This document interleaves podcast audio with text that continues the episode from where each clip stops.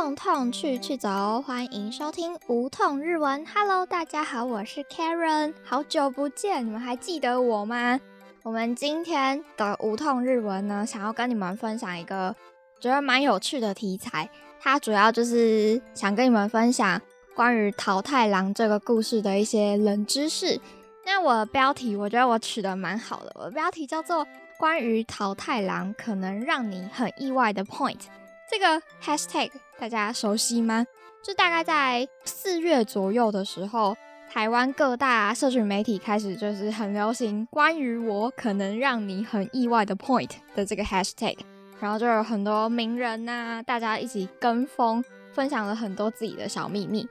不过到现在八月了，就有一点点小退潮了，然后我就想说，那我就。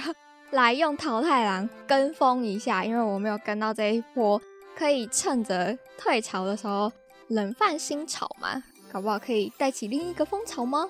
不知道，反正就是想跟你们分享一些关于桃太郎的冷知识。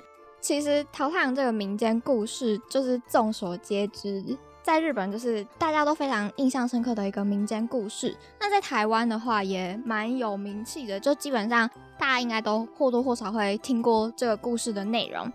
不过，今天我想跟你们分享的是关于这个大家耳熟能详的故事，其实藏了一些，即便是日本人都不见得会知道的一些冷知识。那我们一起来看。首先呢，怕大家会忘记桃太郎的故事，所以我就先帮大家复习一下桃太郎的的这个故事。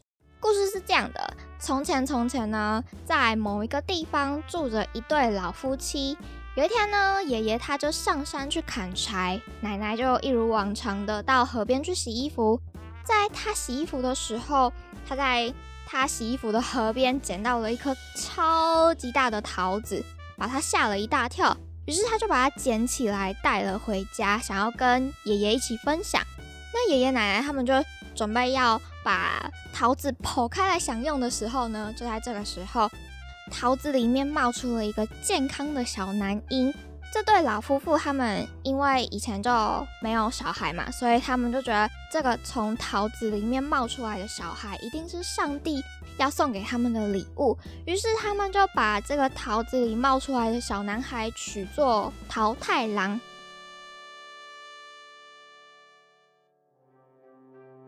在爷爷奶奶细心的养育下呢，桃太郎也长大了，长成一个非常健壮的男子。那有一天，他就对爷爷奶奶说：“我要去鬼岛打倒恶鬼们。”于是呢，他就拿着奶奶为他准备的。黄米饭团朝着鬼岛的方向出发了。那在途中呢，桃太郎他用黄米饭团收服了小狗、猴子还有雉鸡，当做他的伙伴。他抵达鬼岛之后呢，发现那些村民被恶鬼们偷走了金银财宝，然后他就很生气，想要打倒鬼王。于是桃太郎跟动物们就非常齐心协力的各司其职，打倒了恶鬼们。并且把那些财宝带回村里面，从此以后呢，就和爷爷奶奶过着和平又快乐的日子。对，故事就是大概是这个样子，主要就是一个从桃子里冒出来的小男孩，长大之后去鬼岛征服鬼王，然后带回他们被偷走的金银财宝，回到村子里面，从此又过着和平快乐的日子。童话故事都嘛是这种结构。就是不管中间做了什么事情，最后一定就是和平快乐的结束嘛。我接下来要跟你们说一些关于桃太郎的会让你很意外的一些冷知识了。你准备好了吗？那我们一起来看。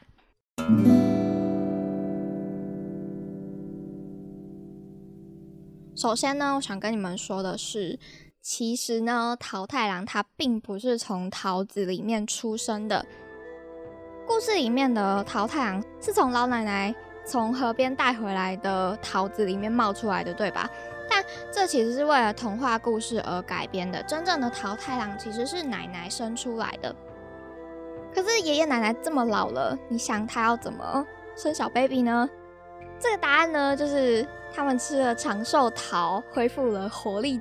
可能这个桃子是他们的回春药吧，让他们的身心状况回到了年轻的时候，可以孕育新生命，所以他们就不断的进行造人的动作，于是产出了他们爱的结晶，也就是我们的桃太郎先生。至于你说为什么是桃子而不是其他的水果，比如说他们吃西瓜变成西瓜太郎之类的，这其实也是有原因的。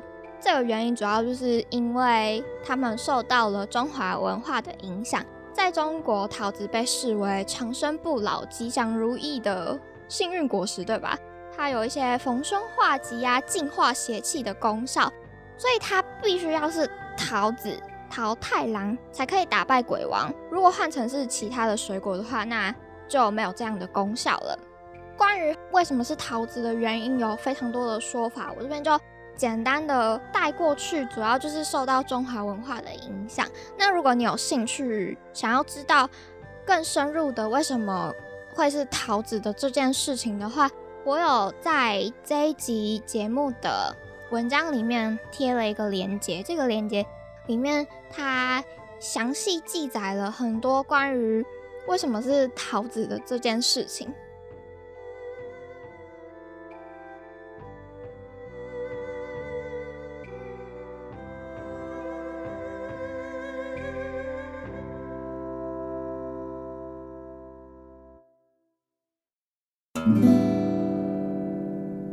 接下来我们来看第二个，第二个呢？就是不知道大家有没有有过这样的疑问？就我当时小时候听过这个故事的时候，我就想说，嗯，为什么淘太阳的伙伴一定要是狗狗啊、猴子跟雉鸡啊？这样他们这些动物，我觉得很没用诶。如果你要去打倒一个打倒一个大恶魔的话，那狗狗可以，狗狗就只会汪汪汪，猴子就只会在那边，你给它香蕉，它就跟人家跑了。阿鸡的话。它又不会飞，然后它甚至可能会被鬼王拿来吃掉。我小时候就真的有这种疑问，我还去问我妈说，为什么为什么要找这么没用的动物，而且为什么他们可以就这样打倒恶鬼呢？我这样可能把猴鸡狗骂得很没礼貌，但这真的是我小时候的疑惑。后来我跟你们说，我知道原因了。淘太阳的伙伴一定要是猴鸡狗的原因是。因为跟鬼门有关，鬼门的方向它是在东北方，这个鬼门就是恶鬼跟邪灵进出的地方。要克制鬼门的话，就要找一个跟它对冲的方位。东北方的相反边就是西南方，然后这个西南方被称作离鬼门，而离鬼门在天干地支的那个十二支，它的位置分别代表的是虚有生。那这个虚有生，它又可以对应到十二生肖的动物们，分别就是猴、鸡、狗。据说位于离鬼门的这三只动物，可以跟鬼门的恶鬼们对冲，就是可以消灭他们的意思。所以桃太郎才会把猴、鸡、狗当成是征服鬼岛的伙伴们。另外还有一种说法，就是说桃太郎他这个故事的原型人物叫做吉备经验命。它有三个加成，分别是犬四步、犬四剑、伊努卡伊贝诺、伊努卡伊塔克鲁，还有猿四步、乐乐森彦、萨鲁卡伊贝诺、萨萨基莫里希哥，还有鸟四步、刘玉成、托里卡伊贝诺、托梅塔马欧咪。好，你有发现了吗？他们的姓氏都是有动物的。我们来看第一个，第一个是伊努。就是狗狗。第二个猿四部的 saru 的猿猴的猿就是猴子。鸟四部的这个 tori，它在日文里面是鸟类、禽类，也有鸡肉的意思，所以这个这边就是鸡。它们三个的姓氏恰巧就是狗、猴跟鸡，也就是我们李鬼门对应的，可以用来消灭。恶鬼们的三只动物，刚好这三位加成的名字是猴鸡狗。另外一个说法就是来自于这个。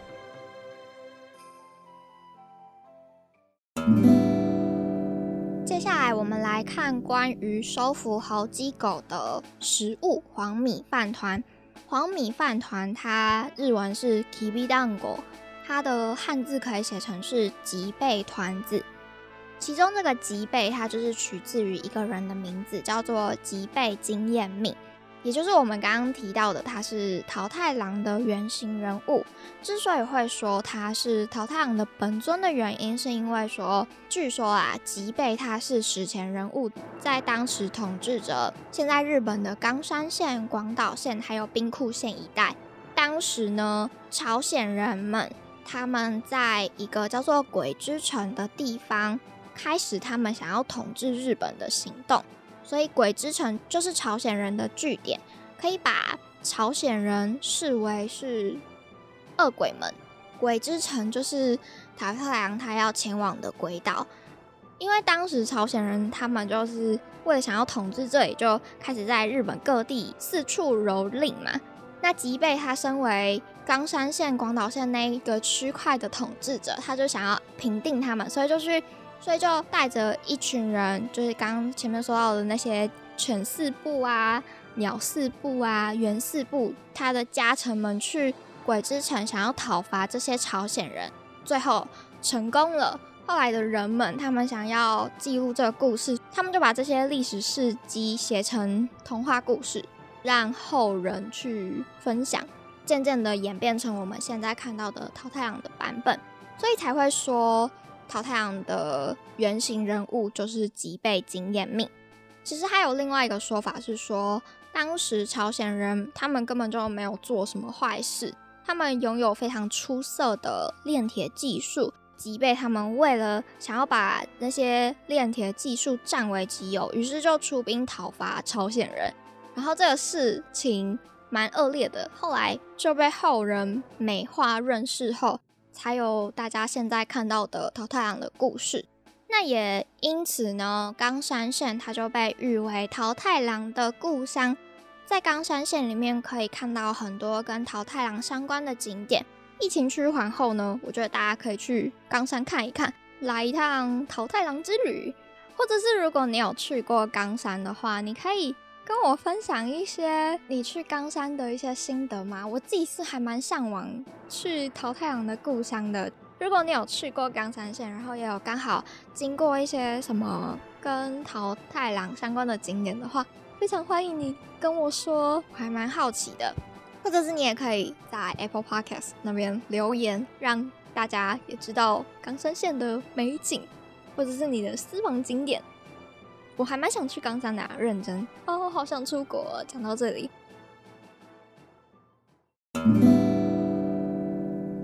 好，那接下来我们再来看下一个关于桃太郎的冷知识，就是说呢，桃太郎这个故事其实是有续集的。我们熟知的结局是桃太郎他打败了鬼王之后，就带着金银财宝回到村里面，跟爷爷奶奶继续过着和平幸福的日子，对吧？在幸福快乐的日子背后，还有一个非常少人知道的悲剧的续集。有一部故事被认为是桃太郎的续集，那个故事名称叫做《桃太郎元福资》。元是那个一块钱、两块钱的那个元，然后服是服装的服，姿是姿势姿势的姿，那个姿呢是姿态的姿。桃太郎元福之被认为是桃太郎的续集故事。他创作于一七七九年，在故事中被打倒的恶鬼，他就非常不爽，因为桃太郎把他们所有的财宝都抢走了。于是呢，那个恶鬼他就派了他的女儿，想要去找桃太郎报仇。但是那个恶鬼的女儿，她最后却爱上了桃太郎。恶鬼的女儿她非常犹豫不决，她不知道。他到底该不该帮他爸爸完成心愿？如果要帮他爸爸完成心愿的话，等于要杀害他最爱的桃太郎，从他身上夺走金银财宝。一边是爸爸的愿望，一边是你最爱的人，怎么选呢？那个恶鬼的女儿一定很烦恼，所以呢，他最后非常悲剧性的，他选择结束掉他自己的生命。这样一来，他既不会伤害到他爱的人桃太郎，也不会因为没有完成爸爸的愿望而被爸爸骂啊之类的，还蛮难过的哎！哇，居然用这个这个点当做今天的结束。以上这几点就是关于今天想要跟你们分享桃太郎可能会让你很意外的一些 point。不知道听完今天的这几点冷知识之后，有哪些让你觉得真的非常的意外的呢？我自己觉得续集那个让我蛮意外的，居然还有这一段悲伤的过往，觉得鬼王的女儿真的是蛮可怜的。那你呢？你有什么想法吗？关于今天的心得，欢迎你跟我留言分享互动哦。最后，我们来学个日文吗？我没有准备耶，我想想哦。那我们就来学桃太阳就好了。桃太阳就是么么哒喽，么么哒喽上，么么哒喽上。桃太阳的这个桃子的桃，有一个非常需要记得的一个重音的位置。你如果要讲桃子的话，必须要是么么才可以。那如果你讲成么么，它就会变成大腿的意思。差很多哎，就是要注意一下。摸摸桃子，摸摸大腿啊，动物，这会不会太简单啊？好啦，我就讲一下好了。猴鸡狗嘛，猴就是萨鲁，鸡在故事里面它其实是雉鸡，所以雉鸡的日文是 kiji。如果重音记错变成 kiji 的话，那很有可能就会变成是汉字写作。记事，记事的意思是消息呀、报道啊。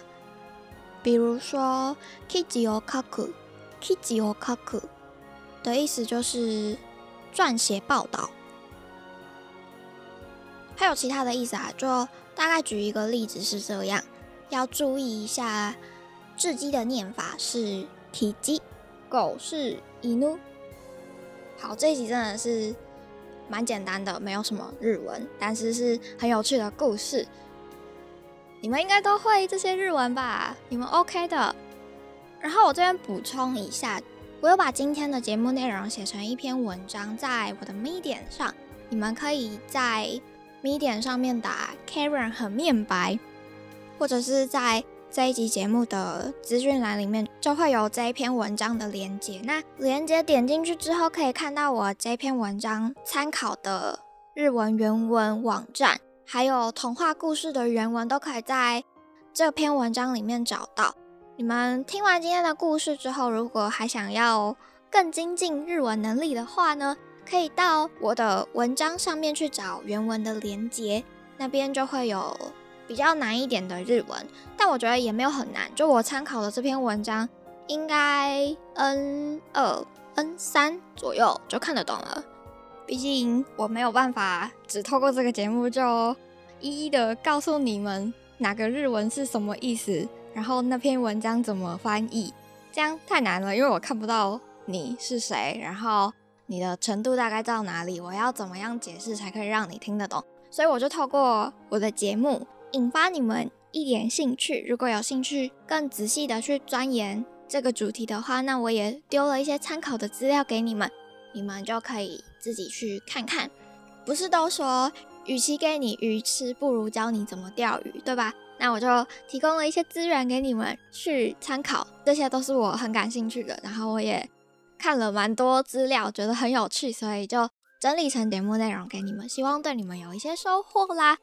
关于更多日文的部分，我想留到下一次的鬼月特辑。听我节目到现在，应该都会知道，我鬼月的时候都会做一些鬼月特辑。今年，今年鬼月就是预告一下，是跟桃太郎相关的。就我发现很多童谣，在大家熟悉的段落之后，其实都还有一些其他段落的歌词，然后那些歌词。通常都蛮黑暗的，大家传唱的那个部分可能就看起来蛮正常的。可是你实际去看其他段落的歌词之后，你会吓一跳诶。更多关于淘太阳的童谣，我们就留到那一集再讲。不用害怕，我觉得我的国乐特辑都没有到很可怕，就只是会有点让你出乎意料而已，也是童谣哦。那我们就下一次见啦！感谢你今天的收听。如果喜欢，无痛日文的话呢，欢迎给我五颗星星，谢谢你。然后，如果你有很多心得想要跟我分享的话，你可以去追踪我的 Instagram，然后也可以去脸书，你打无痛日文就找得到喽。我有一阵子没有更新了，不知道你们最近都还好吗？希望你们都一切顺遂，也感谢你还继续收听这个节目。那我们就下一集见啦，拜拜。